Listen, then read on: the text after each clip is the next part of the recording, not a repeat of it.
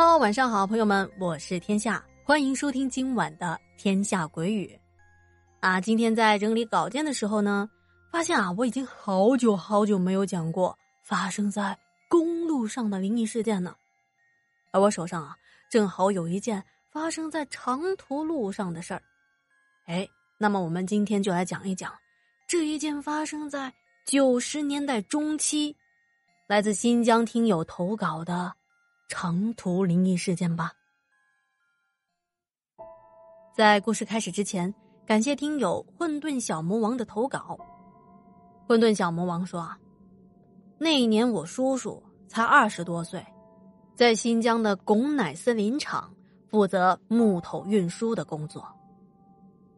有这么一天呢，叔叔拉了一车的木头，从林场出发，目的地是河静县。当时林场的路啊，非常的不好走，大多都是沙子路，根本没有什么水泥啊，或者是柏油马路，还有数不清的小道，七拐八弯的。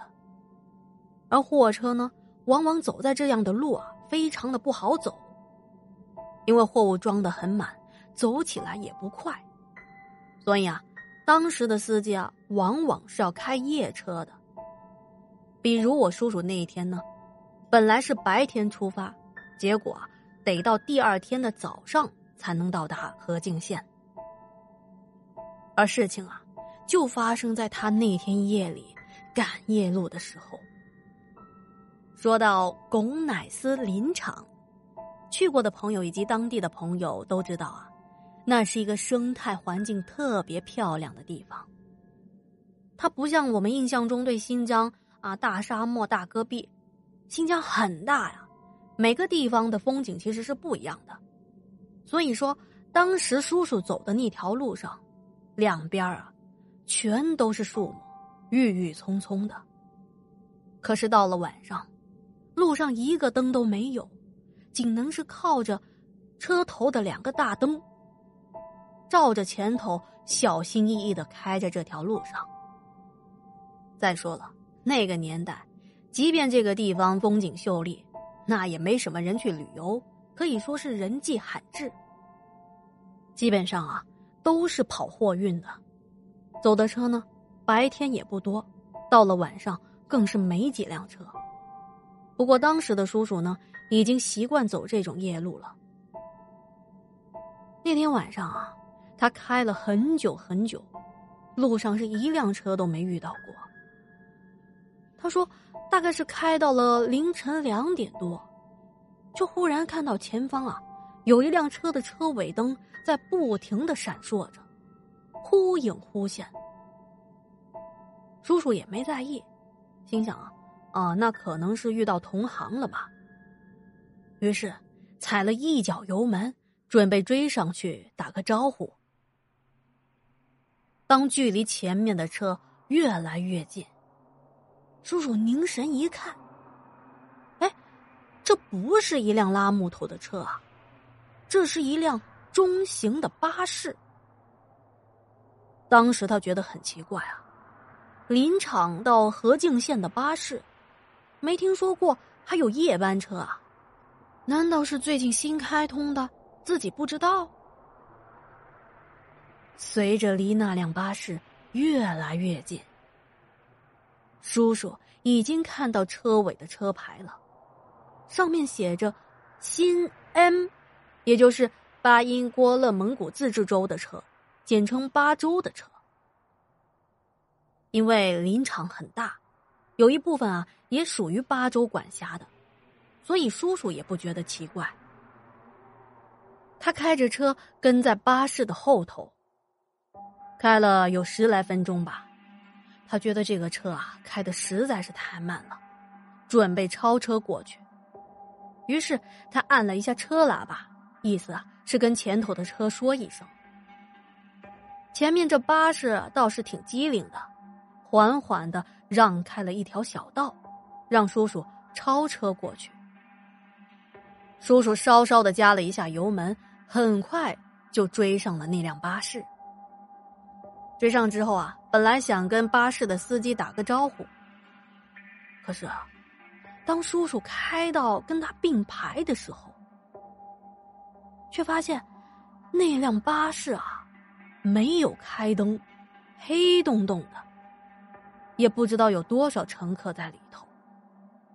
都这个点了，车上的人呐肯定都睡了。于是，叔叔心想：“哎，行，自己也别多事，就超过去了，继续的往前走。”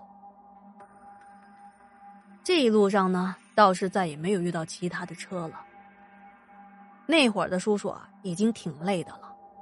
他白天已经开了一天的车，晚上又没休息，所以啊，他是强打着精神在驾驶这辆车。哎，说到这，疲劳驾驶真的不可取，因为很多的交通事故就是因为疲劳驾驶造成的。实在是太累了。宁愿找个地方休息一下，也千万不要因小失大呀。当时的叔叔一直开呀开呀，大概接近凌晨三点，叔叔又看到前头啊，隐隐约约的有一辆车。这车尾灯呢也是闪着闪着，车的形状看起来挺熟悉的，在当时的状态下。迷迷糊糊的也没细想，就开了过去。开得近了，发现这也是一辆写着“新 M” 的车牌的巴士。哎，不对啊，这车牌号怎么这么熟悉呢？定睛一看，哎，这辆不就是刚才超过的那辆巴士吗？这怎么可能啊！刚才明明都已经超过他了，而且这条路他也走了好几年，根本就没什么近道，也不可能是从什么小道上超过来的。那他是怎么跑到我的前头去的呢？叔叔越想越觉得不对劲儿，一下子来了精神，想看看那个司机到底是什么人。于是，叔叔换了一个档，再次追了上去。巴士就在叔叔的右侧。当他快超过那个车的时候，他能够看到那辆巴士的侧面上坐了不少的乘客。但是这些乘客呀，一个个低垂着头，好像在睡觉。随着车的颠簸，脑袋也在左摇右晃，频率啊异常的一致。随着叔叔的车继续的往前开，叔叔的目光也随着车的移动，缓缓的推动着。而当叔叔回过头往前看，再往右边看去的时候，叔叔冷不丁的用余光发现，中巴驾驶位后面窗户的玻璃上，趴着一个老太太。那老太太呀，把脸紧紧的贴在车窗玻璃上，五官扭曲的呀，都快变形了，顿时把叔叔吓得一个机灵。